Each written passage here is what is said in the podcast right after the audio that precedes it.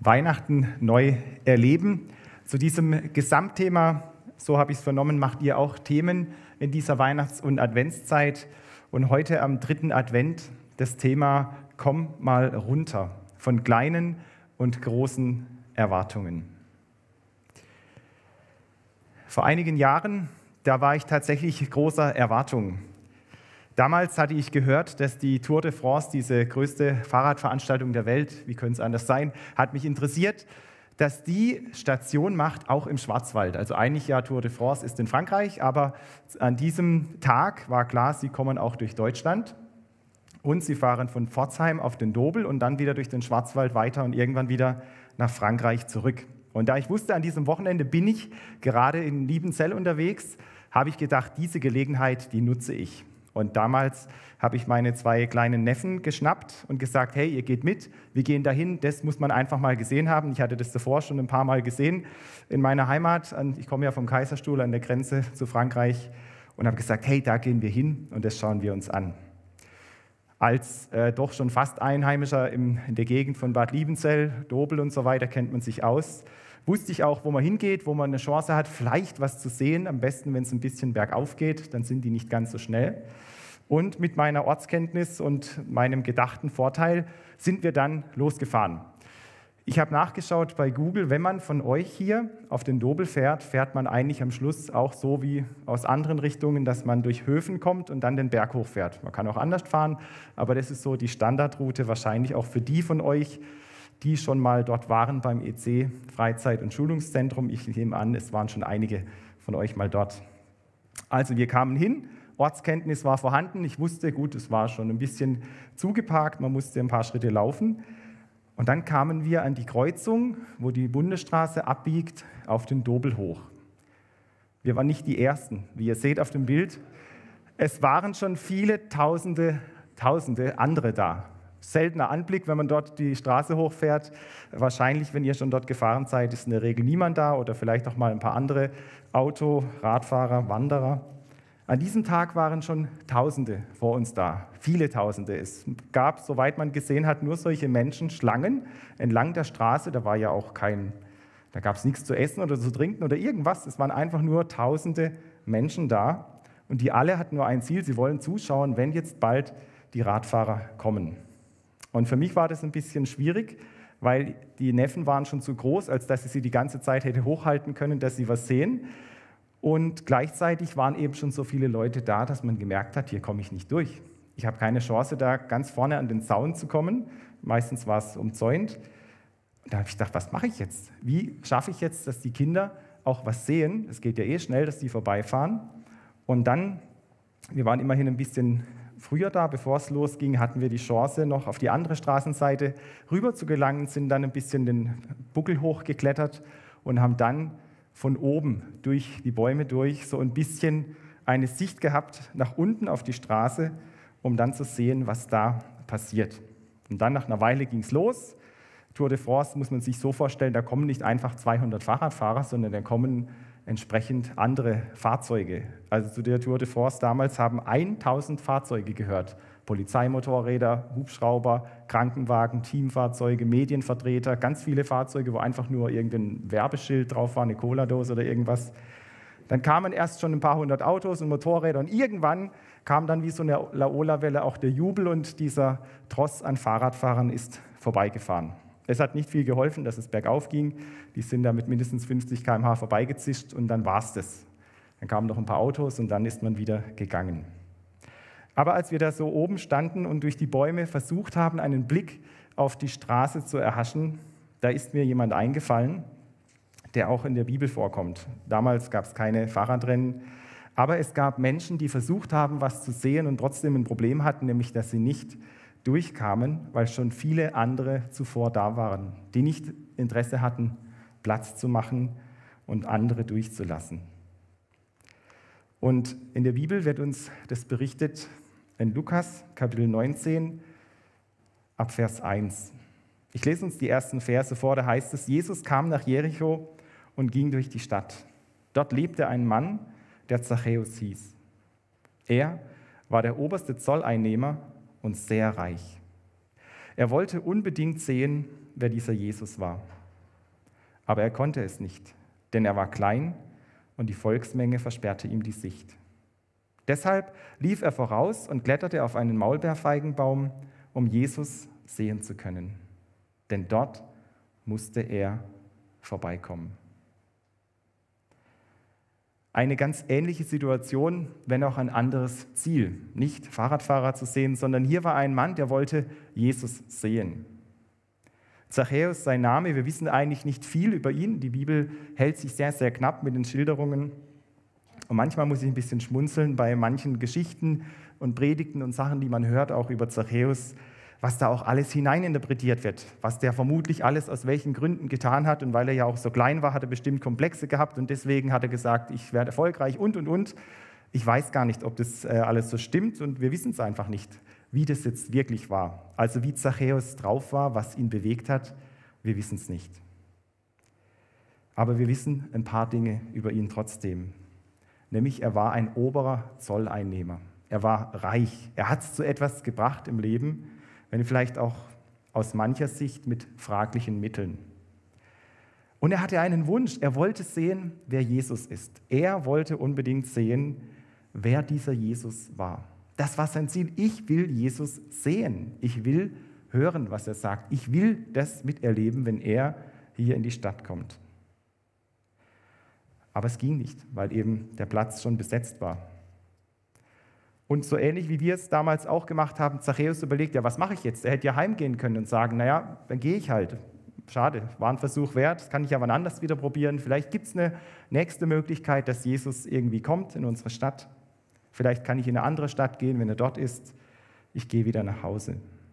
Aber es macht er nicht, sondern er sagt, ich möchte Jesus sehen. Ich möchte Jesus jetzt erleben. Und so heißt es, er ist vorausgelaufen, er hat überlegt, wo könnte jetzt als nächstes die Route langgehen. Vielleicht standen auch schon die Leute ein bisschen Spalier für den voraussichtlichen Weg. Und er geht voraus und er klettert auf einen Baum, damit er etwas sehen kann.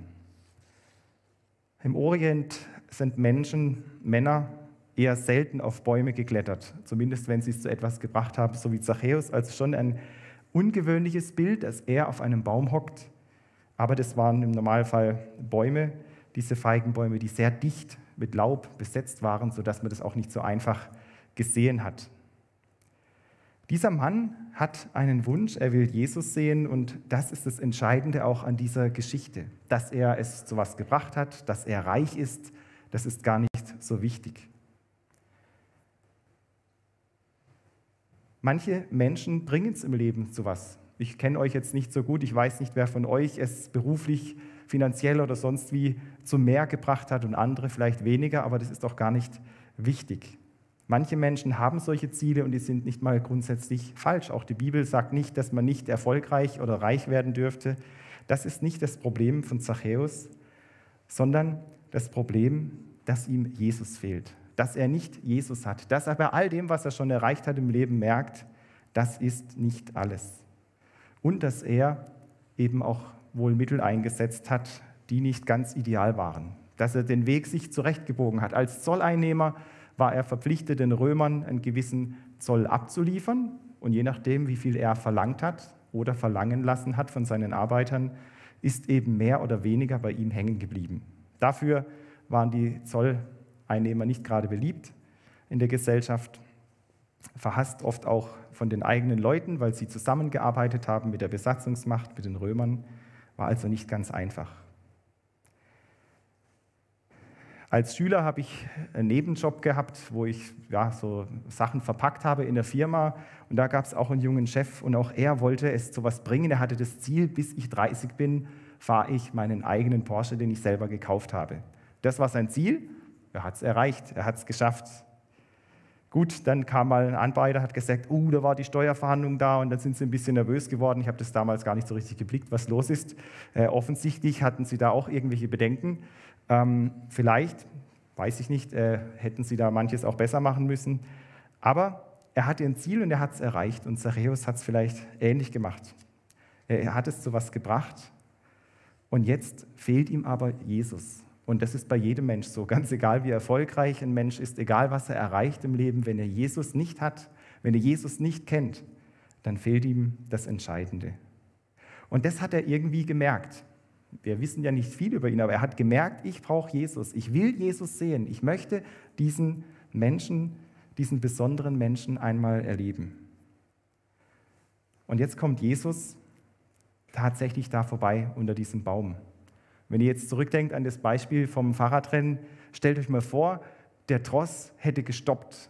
Die ersten Fahrer damals, Jan Ulrich und Armstrong und so weiter, die jetzt auch nicht im Nachhinein sich mit Ruhm bekleckert haben, hätten angehalten und hätten durch die Bäume hochgeschaut und gesagt, hey Uli, Servus, wie geht's?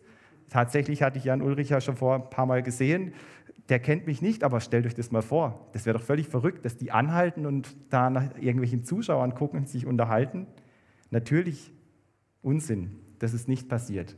Aber so ähnlich war es auch da, dass Jesus jetzt plötzlich anhält.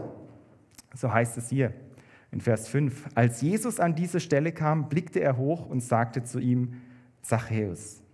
Das sind Menschen, so viele Menschen, dass nirgendwo Platz ist, dass Zachäus keinen Platz findet zum Zuschauen. Er läuft voraus, er klettert auf den Baum und jetzt kommt Jesus, bleibt stehen, schaut hoch in den Baum und ruft ihn ganz persönlich mit Namen.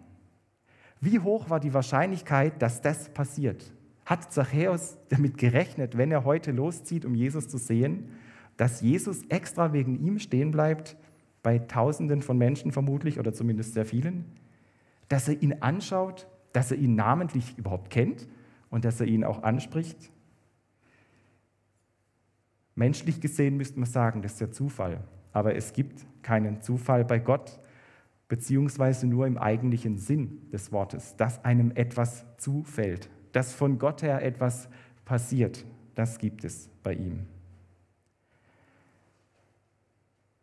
Und ich finde das für uns sehr wichtig zu beobachten. Es gibt bei Gott keinen Zufall. Und so wie Jesus jetzt weiß, hier geht es um diesen Mann und er ihn in den Blick nimmt, so schafft Gott Gelegenheiten, dass Menschen Jesus begegnen. Es hätte viel passieren können an diesem Tag. Zachäus hätte sich irren können, dass Jesus doch woanders langläuft und er auf dem falschen Baum sitzt in irgendeiner Straße, wo gar keiner vorbeikommt. Er hätte eben gar nicht an dem Tag losziehen können. Er hätte sagen können, ich probiere es morgen. Es hätte viele, viele Möglichkeiten gegeben, dass alles ganz anders gekommen wäre. Aber es ist so gekommen. Und das finde ich auch wichtig für uns, dass wir immer damit auch rechnen in unserem Alltag, auch heute und morgen, dass Gott Gelegenheiten schafft, wo Menschen Jesus begegnen und dass wir selbst vielleicht etwas mit zu tun haben. Dass wir selbst Jesus begegnen, wo wir gar nicht mit rechnen, wenn wir etwas lesen, etwas hören, ob im Gottesdienst oder zu Hause, dass er uns anspricht und wir plötzlich getroffen werden, obwohl wir nicht damit gerechnet haben. Und aber auch das andere, dass Menschen da sind, unterwegs sind, die haben Interesse, die, die suchen Jesus. Vielleicht wissen sie es nicht mal, aber sie erleben das. Und du hast vielleicht die Gelegenheit, ihnen weiterzuhelfen auf diesem Weg. Gott schafft vielleicht einen Zufall, dass du die Chance hast, was weiterzugeben. Und das kann man immer wieder erleben. Vor einigen Wochen habe ich auch einen Zöllner kennengelernt. Das war kein ganz hoher Oberzöllner, aber tatsächlich ein echter Zöllner. Der war sehr nett. Der hat auch nicht da irgendwie geschummelt, dass er Steuern eintreibt oder sonst was. Und er hat gesagt: Mensch, ich lese gerade die Bibel durch. Und du bist doch Pastor, dich muss ich fragen. Wir müssen uns mal treffen und dann muss ich dir Fragen stellen, weil ich habe beschlossen, die Bibel zu lesen und jetzt verstehe ich da manches nicht. Und diese Begegnung, wie eigentlich, ja, wo wir das gar nicht wussten, dass wir uns treffen und um was es da geht, hat sich dann so ergeben und spannend, wenn Menschen das erleben. Ich bin vor einigen Jahren mal an einem Skilift gefahren und da war noch eine, eine, Frau dabei. Wir sind zusammen mit diesem Lift hochgefahren. Irgendwie in diesem kurzen Moment, das waren ja bloß zwei, drei Minuten, kamen wir ins Gespräch und irgendwie hat sie erzählt, dass sie auch gerade sich Gedanken macht über Gott und die Welt. Und ich habe ihr dann einfach erzählt, dass ich Christ bin und was ich mache. Ich, ich weiß es nicht mehr genau, was es war. Aber am Ende, als wir ausgestiegen sind, oben auf dem Berg, da hat die Frau gesagt, das war jetzt kein Zufall, dass ich sie getroffen habe und dass wir uns jetzt kurz hier über Gott unterhalten haben. Das hat mir jetzt weitergeholfen. Ich habe die Frau nie wieder gesehen, nie davor. Ich, ja, das ist lange her, das ist längst vergessen. Aber die Frau hat gesagt, das war jetzt heute kein Zufall. Und solche Situationen, die schenkt Gott. Und ich finde es unheimlich wichtig, dass wir die sehen und wahrnehmen, dass wir auch bereit sind, wenn Gott uns Gelegenheiten eröffnet. Und dazu gehört auch, mit den Menschen wirklich unterwegs zu sein, mit den Leuten zu reden, dass die Menschen in deinem Umfeld wissen, dass du überhaupt mit Gott etwas zu tun hast.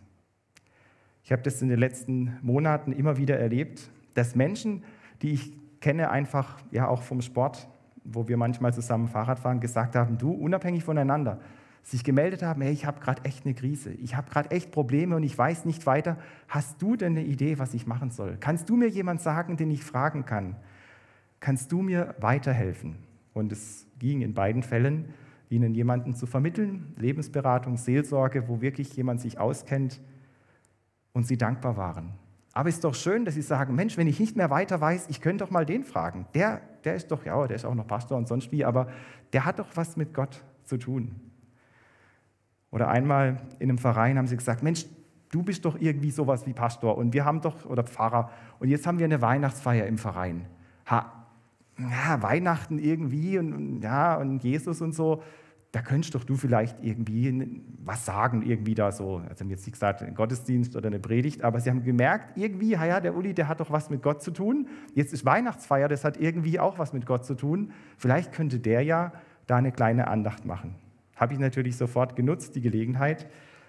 Und so meine ich, wir sollten offen sein, dass die Menschen auch wissen, ich habe was mit Gott zu tun, ganz unverkrampft und auch dann auf die Idee kommen. Wir haben Milliarden von Menschen auf dieser Welt und du kannst nicht alle retten, du kannst nicht allen helfen. Aber wenn die Menschen dich kennen und wissen, dass du mit Jesus zu tun hast und wenn du offen bist dafür, dann schafft Gott auch Gelegenheiten, was weiterzugeben. Und jetzt sind wir hier ja bei Jesus. Jesus selbst bleibt stehen und schaut nach oben. Er spricht ihn an. Und da geht es zunächst mal um dieses Heute. Als Jesus an die Stelle kam, blickte er hoch und sagte zu ihm, Zachäus, steig schnell herab, ich muss heute in deinem Haus zu Gast sein. Jesus macht einen eiligen Eindruck. Er sagt, komm schnell herab, nicht irgendwann oder wenn du heute Abend vom Baum kletterst, dann denk dran, nein, jetzt, komm jetzt runter von diesem Baum, steig jetzt herab. Ich muss heute bei dir zu Gast sein. Nicht irgendwann, sondern heute. Man merkt an dieser Geschichte, sie spielt nicht in Schopfloch oder sonst irgendwo in unserer Gegend, sondern im Orient. Dass jemand sowas macht, dass Jesus sich selbst einlädt, das ist doch etwas ungewöhnlich. Stellt euch vor, ich würde jetzt nachher nach dem Gottesdienst sagen, du, zu dir muss ich heute zum Mittagessen. Das ist jetzt einfach so. Ich hoffe, du bist vorbereitet. Und dann schauen wir mal mit Maske, 3G, alles egal wie, kein Problem, aber ich komme heute zu dir zum Mittagessen. Oder vielleicht gnädigerweise erst zum Kaffee, bleibt noch ein bisschen Zeit. Da würdet ihr erschrecken, nein, was, wie, das gibt es doch nicht. Und wie kann man nur? Und sich selber einladen und so bestimmt. Im Orient ist das was anderes. Wir merken das in unserer Gemeinde, wir haben auch Menschen aus dem Iran, da ist es wirklich so, wenn ein Gast kommt, hat man Zeit. Zu sagen, du, ich habe heute keine Zeit, ich muss Rasen mähen, das wäre undenkbar im Orient. Wenn ein Gast kommt, und wenn der sich ankündigt, dann hat man Zeit. Alles andere, was jetzt ist, wenn nicht gerade das Haus brennt oder jemand irgendwie ins Krankenhaus muss, alles andere wird nachgeordnet. Dann ist das jetzt wichtig. Dann hat man Zeit für den Besuch. Und auch wenn man jemanden fragt, hast du Zeit, kannst du mir helfen, dann kann man nicht Nein sagen. Das geht nicht. Und diese Dinge muss man einfach sehen, wenn man solche Geschichten aus der Bibel auch liest. Zachäus weiß, oh, okay, dann muss ich es jetzt auch machen. Heute Jetzt muss ich zu Gast sein. Und es heißt, dass er das auch gemacht hat. Voller Freude heißt es, sofort stieg Zachäus vom Baum herab. Voller Freude nahm er Jesus bei sich auf. Als die Leute das sahen, ärgerten sie sich und sagten zueinander, bei einem Sünder ist er eingekehrt. Sofort steigt Zachäus ab. Nicht irgendwann, sondern sofort. Und voller Freude hat er Jesus mit sich genommen. Voller Freude, dass Jesus sich Zeit nimmt für ihn. Er hat ja nur gehofft, auf dem Baum Jesus wenigstens zu sehen, vielleicht zu hören, wenn Jesus da unten vorbeiläuft und irgendwas erzählt, ein Gleichnis oder irgendwas, vielleicht ein Wunder tut und er kann das live beobachten. Das war schon sein maximalster Anspruch an diesen Tag. Und jetzt kommt Jesus, spricht ihn namentlich an, obwohl sie sich nicht kennen. Er lädt sich zu ihm ein und es heißt, voller Freude nahm er Jesus bei sich auf, bei sich im Haus zu Hause, aber an diesem Tag auch bei sich in seinem Herzen im Leben. Das hat nicht allen gepasst, aber das macht auch nichts. Weder Jesus noch Zachäus haben sich da abirren lassen. Oh, was denken die Leute und ach und so. Nö, sie haben sich einfach getroffen. Und er lässt sich die Freude nicht verderben. Sollen doch die anderen spotten, das macht doch nichts. Jetzt geht es Jesus darum, dieser Mann, dieser Zachäus, er ist heute wichtig. Und es heißt, sie sind zusammen, er nimmt Jesus bei sich auf und was dann alles geschehen ist, das weiß man gar nicht. Was Jesus alles gesprochen hat, ob Zachäus ein Übergabegebet mitgebetet hat oder irgendwie noch eine Karte ausgefüllt hat oder was auch immer, all diese Dinge werden uns nicht berichtet. Hat er wirklich umfangreich Buße getan über sein Leben, was schiefgelaufen ist? Wir wissen es nicht. Aber die Tatsache, dass Jesus bei ihm zu Hause war, die hat sein Leben radikal verändert ohne dass ihn jemand dazu gezwungen hätte. Wir wissen es, wie gesagt, nicht, aber die Geschichte klingt nicht danach, dass Jesus ihn erstmal richtig gesagt hätte, was jetzt läuft, dass er richtig ihm eine Standpauke gehalten hat über sein verdorbenes Leben und was schiefgelaufen ist. Jesus lädt sich zu ihm ein, die essen miteinander, sie haben Zeit und plötzlich verändert sich Zachäus freiwillig. Es heißt, aber Zachäus stand auf und sagte zum Herrn, zu Jesus, der Herr für ihn ab jetzt. Herr, die Hälfte von meinem Besitz werde ich den Armen geben, und wem ich zu viel abgenommen habe, dem werde ich es vielfach, vierfach zurückzahlen.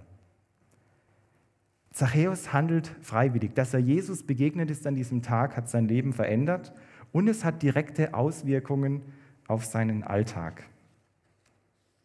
Ihr kennt vielleicht diesen Spruch, es braucht eigentlich zwei Bekehrungen, das eine vom Herzen und die andere Bekehrung auch vom Geldbeutel. Das ist nicht immer gleich miteinander verbunden, bei Zachäus schon. Ohne dass das irgendwo jemand zu ihm gesagt hätte, ohne dass es sonst wo in der Bibel stünde, dass man das tun soll. Wenn jemand anfängt, an Jesus zu glauben, dass er erstmal die Hälfte seines Besitzes spendet, dass er Dinge in Ordnung bringt und wenn er mal irgendwo geschummelt hätte, dass er das vierfach gleich zurückzahlt, das das war nicht üblich. Das steht nirgends in der Bibel. Und das hat Jesus ihm sicher auch nicht gesagt. Das musst du tun. Und nur wenn du das tust, dann kannst du an mich glauben. Sondern von sich aus ist er bereit, Konsequenzen zu ziehen. Und die haben ihn sehr viel gekostet, vermutlich sogar fast alles, was er hatte. Die Hälfte von seinem Besitz spontan gespendet für die Armen. Ich weiß nicht, ob das heute hier einer macht, dass er sagt, hey, nach dem Gottesdienst erstmal die Hälfte wird gespendet ins Opferkästchen oder ich überweise es oder was auch immer. Wahrscheinlich nicht. Muss man ja auch nicht. Aber Zachäus macht es freiwillig. Er will Gott was abgeben. Er will spenden für arme Menschen. Er hat lang genug auf sich geschaut, Geld eingenommen, auch arme Leute vielleicht ausgenutzt. Jetzt sagt er, ich gebe die Hälfte weg und ich bin bereit, da wo ich betrogen habe, wo das, er überhaupt noch weiß, wo das zurückverfolgbar ist, dass es vierfach zurückerstattet. Hälfte sofort weg und andere Dinge vierfach zurückerstatten heißt, dass Zachäus vermutlich nach relativ kurzer Zeit relativ wenig noch übrig hatte von dem, was er hat. Er hat sich das finanziell enorm was kosten lassen, dass er jetzt Jesus nachfolgt. Und soll keiner sagen, na ja gut, wenn der so reich ist, dann macht es ja nichts. Wenn er die Hälfte weggibt, hat er ja immer noch. Und wenn er dann noch was abgibt, das macht ja nichts. Das sagt nur jemand, der vielleicht selber noch nie die Möglichkeit hatte, Geld zu haben oder wegzugeben. Wenn jemand 10 Millionen hat, kannst du sagen, ist doch einfach, der soll 5 Millionen weggeben, hat er immer noch 5 und so weiter. Es hat jetzt heute nicht geklappt, ich hätte es gerne ausprobiert, aber hätte ich jetzt einen Koffer mitgebracht mit 5 Millionen Euro und hätte nachher gesagt, wahllos, irgendeiner von euch kriegt es, dann hätte es mich interessiert. Ob er gesagt hätte, ja, ich nehme gleich nur die Hälfte, den Rest spende ich und das andere, das verteilen wir dann und so weiter. Ob es wirklich so wäre, ob es wirklich so ist. Relativ gesehen im Vergleich zur Weltbevölkerung seid ihr alle, die ihr hier seid, ziemlich reich. Aber ob ihr bereit wärt, so viel zu geben, ich weiß es nicht. Zachäus macht es einfach. Er gibt freiwillig her. Er lässt sich das was kosten. Und immer wieder kann man das beobachten bei Menschen. Wenn sie erstmal Jesus im Herzen haben, sind sie bereit, auch diese Dinge zu verändern. Ich habe vorhin erzählt, wir haben Leute aus dem Iran bei uns in der Gemeinde und einer davon ist mir ein besonderes Vorbild. Er ist im Iran zum Glauben gekommen, er hat einen ehemaligen Schulfreund getroffen, der früher drogensüchtig war und alles Mögliche und er hat ihn gesehen und gesagt, was ist mir los? Du bist so ganz anders, als ich dich früher gekannt habe. Und er hat ihm keine Antwort gegeben, sondern er hat ihm ein Matthäusevangelium gegeben. Einfach nur ein Auszug aus der Bibel, hat es ihm in die Hand gedrückt und gesagt, lies das. Und dann sind sie auseinandergegangen. Das ist natürlich im Iran absolut verboten, das ist gefährlich, aber er hat es mit nach Hause genommen und hat es gelesen. Ganz durchgelesen, das Matthäusevangelium, 28 Kapitel. Als er fertig war, hat er es nochmal gelesen und nochmal, nochmal. Und dann hat er es nach ein paar Tagen 25 Mal durchgelesen gehabt. Und dann hat er gesagt, hoppla, das ist das, was ich gesucht habe. Das ist das, was ich im Leben vermisst habe, was mir im Islam fehlt. Hier gibt es die Antworten auf die Lebensfragen. Und er hatte nur das Matthäusevangelium, nicht den Rest der Bibel. Den Rest der Bibel hat er noch nie was davon gehört oder gesehen. Aber das, was er hier über Jesus erfahren hat, hat ihm gereicht zu sagen, das ist das, was ich gesucht habe. Und er hat sich einem Hauskreis, also einem illegalen, geheimen Hauskreis angeschlossen, um dort von Jesus zu hören. Und bereits nach vier Wochen hatte er gemerkt, ich muss weg, ich muss mit meiner Familie den Iran verlassen. Sein Vater war ein Vorsteher einer Moschee. Er selbst war eigentlich sehr wohlhabend, hatte eine eigene Firma, hatte ein sehr bequemes Leben, eine tolle, riesige Wohnung mitten in der Stadt. Es war alles eigentlich äußerlich super. Und dann hat er gemerkt, nein, ich will Jesus nachfolgen. Ich möchte Christ sein und ich möchte meinen Glauben leben können. Und er war sehr bedrängt, bedroht in seiner Familie, in seinem Umfeld. Und so ist er nach vier Wochen nachdem er Jesus kennengelernt hat, abgehauen mit seiner Familie und hat sich auf den Weg gemacht, um den Glauben in Freiheit zu leben. Er hat materiell alles verloren, was er besessen hat. Alles. Alles zurückgeblieben in dem Iran, seine Wohnung, alles, was er hatte, hat er zurückgelassen, weil er gesagt hat, jetzt habe ich Jesus im Herzen, darauf kommt es wirklich an. Ich finde es immer beeindruckend, wenn Menschen das auch so ganz konkret machen.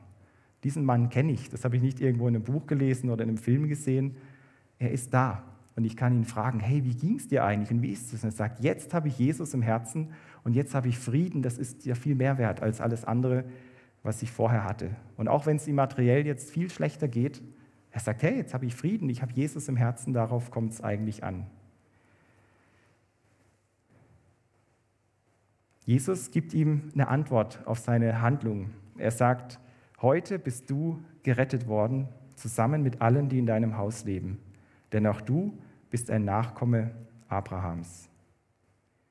Abraham wurde durch den Glauben gerecht, so beschreibt es uns die Bibel. Er hat Gott geglaubt, er hat ihm vertraut und das hat ihn gerecht gemacht. Nicht irgendwelche Taten, nicht andere Dinge, sondern diese Tatsache hat ihn gerettet.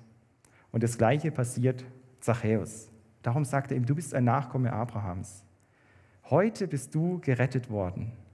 Zachäus hat zum Glauben gefunden an diesem Tag und er hat es gleich konkret gemacht, auch mit seinem Besitz.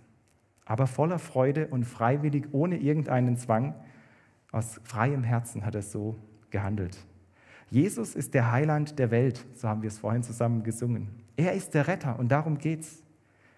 Heute bist du gerettet worden. Er ist zum Glauben gekommen. Darum geht es im Leben, um nichts anderes, dass wir Jesus finden und zum Glauben kommen und mit ihm den Weg gehen. Und wie schön, wenn man das miterleben darf, dass das auch passiert.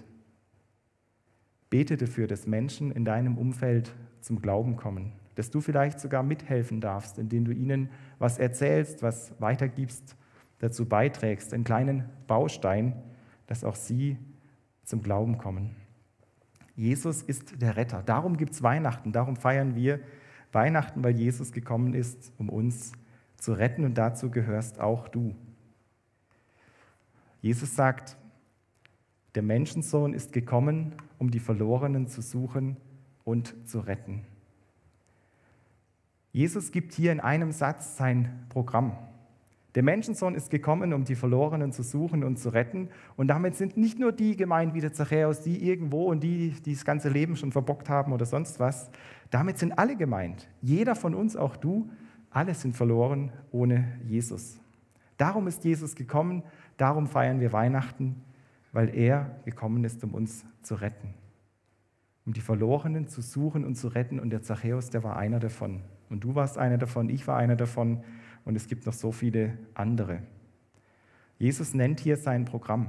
Und an diesem Tag hat Zachäus zu Jesus gefunden.